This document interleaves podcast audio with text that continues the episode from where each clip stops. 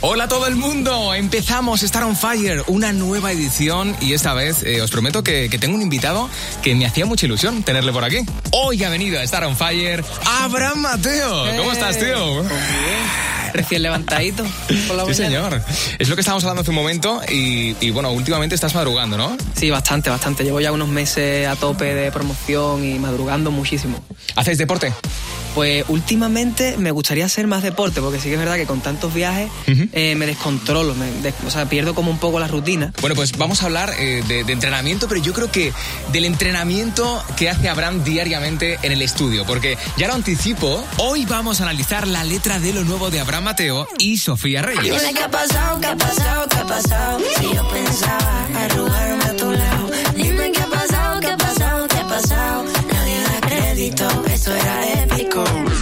Fuerte porque tienes que saber que Abraham Mateo, aparte de su trayectoria como cantante, es un gran productor y compositor.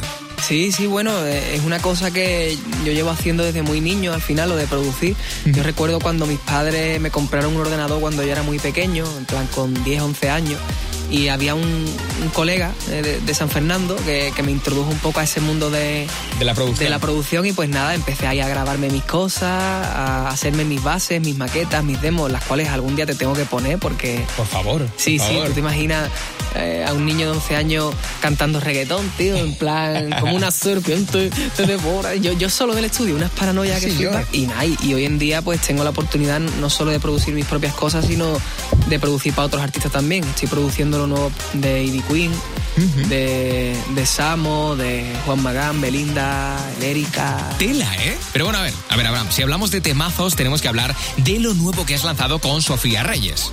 Quiero que escuchéis esto porque mientras va sonando, podemos ir analizando estas, estas guitarras. Son maravillosas. Muchas gracias. ¿Las has hecho tú? Eh, estas guitarras no las he hecho yo, o sea, no las he tocado yo. En algunas producciones sí que suelo tocar la guitarra yo mismo, como en Mejor que él o en algo más de Lérica. Todas las guitarras que suenan ahí, por ejemplo, las he tocado yo.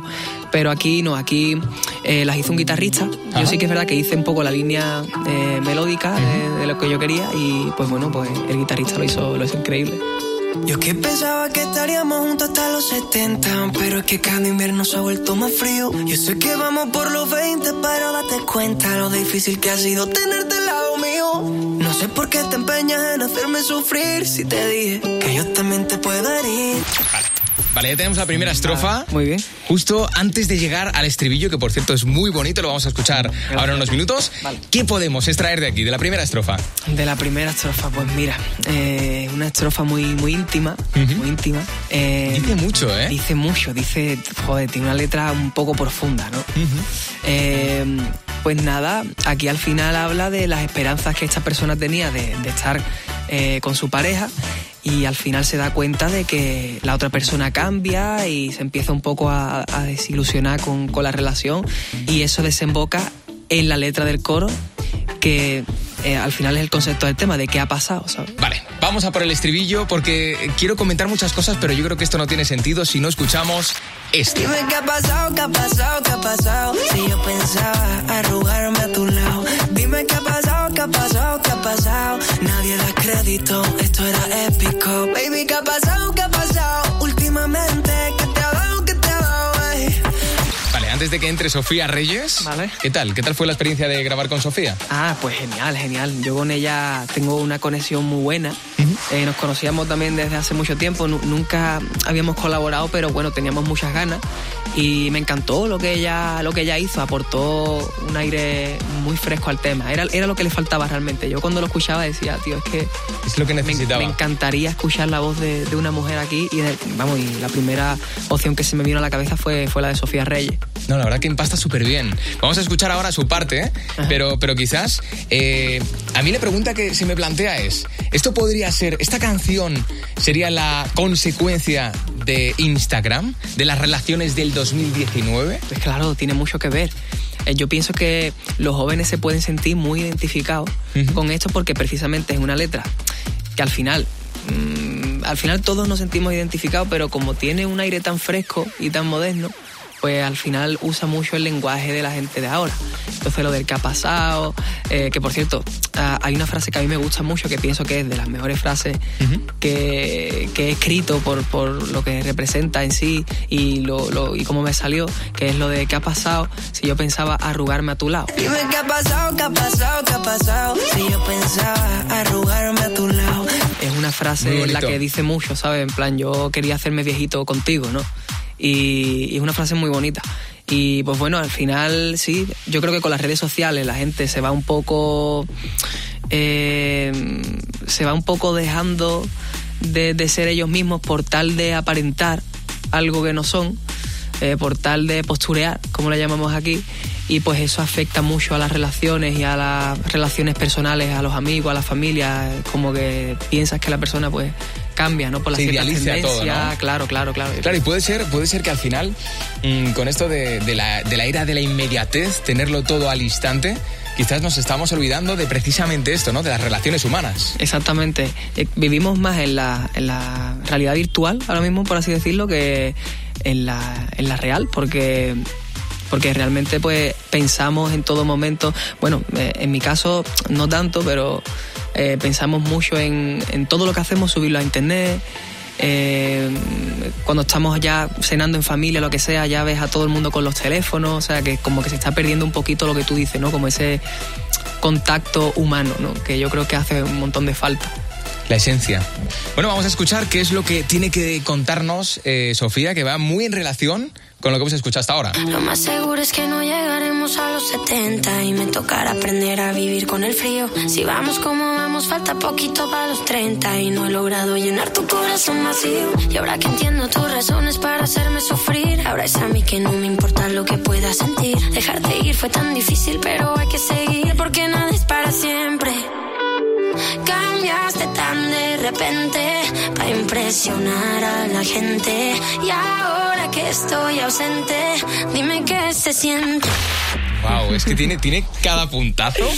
¿Has compuesto tú la letra de, sí, sí, de todo el tema? Sí, sí. Es bestial, ¿eh? Muchas gracias, tío. De verdad, enhorabuena. Muchísimas gracias. Y nada, la producción la verdad que se me hizo también difícil porque es un tema que yo quería que tuviera el ritmillo urbano, ¿no? Y sonara moderno y todo, pero sin perder la esencia tan íntima que tiene, lo orgánico del tema.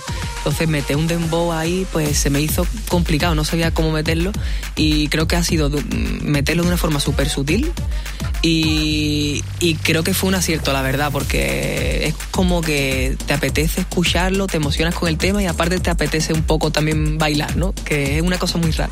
No, pero es que, vamos a ver, yo creo que estamos pasando por alto algo, claro, yo ya lo sé y claro, no me sorprende, pero estoy convencido que mucha gente que nos escucha no se hace la idea de que Abraham se sienta en el estudio, coge la guitarra, coge el micrófono, coge el teclado, o sea, que, que, realmente haces la composición de todo lo que está sonando. De todo, de todo cada sonido, cada sonido que se escucha, yo ahí me he llevado eh, un buen ratillo, la verdad. ¿Cuántas veces puedes escuchar una producción? Buah, tío, yo soy un loco de eso. Una locura, ¿eh? Un loco, vamos, si me, si me preguntas cuántas veces, yo qué sé, escucho yo una producción, yo me llevo eh, horas y horas y horas y horas. ¿sabes? Porque esta la hiciste hace mucho tiempo. Eh, no, no, no hace mucho tiempo. A lo mejor hace como unos tres meses, tres o cuatro meses, tampoco mucho, ¿sabes? nació en Miami ese tema, en mi, en, en el apartamento. Y, nada, y ahí fue cuando empecé a componerlo, a producirlo, se lo envié a Alex Gallardo, que, fue, que es el presidente de, Sony, y le encantó, le fascinó la idea. Qué bueno. Y cuando le dije lo de Sofía Reyes, le encantó también. Y entonces, pues nada, es una canción que en verdad tiene poquitos elementos, pero pienso que suena diferente, suena fresco y tiene su, su, emoción, tiene su sentimiento, ¿no? Que para mí es lo más importante que un tema tenga su, su contexto, ¿no? Por cierto, estuviste en los MTV European Music Awards. Me encanta decir eso de European Music Awards porque lo aprendí, ya es como lo repito muchas veces. Y bueno, ¿cómo fue la experiencia? O sea, quiero decir, de repente llega MTV, ¿no? Que es como una multinacional y de nuevo vuelve a apostar por nuestro país, en este caso por Sevilla. Todo estaba como muy influenciado, ¿no? Por por un ambiente español, ¿no? Por, por quizás lo, latino, eh, en fin. A, mí me impresionó mucho estar en, Sevilla, porque es una ciudad donde yo en verdad he crecido, donde yo he dejado mis principios como artista. Yo empecé ahí, eh, eh, yendo al programa de Menuda Noche. Y claro, echaba mucho de menos ir, porque hacía ya mucho tiempo que no iba. Y claro, verlo así con esa producción tan internacional, todo el mundo hablando inglés, parecía un, universo paralelo de repente, ¿no? Ver el Fibes, que es un, teatro donde yo he tocado tantas veces con mi gira y lo hemos llenado, y yo qué sé, verlo tan diferente, en ver a personajes tan míticos allí dentro compartiendo conmigo y bueno, actuando.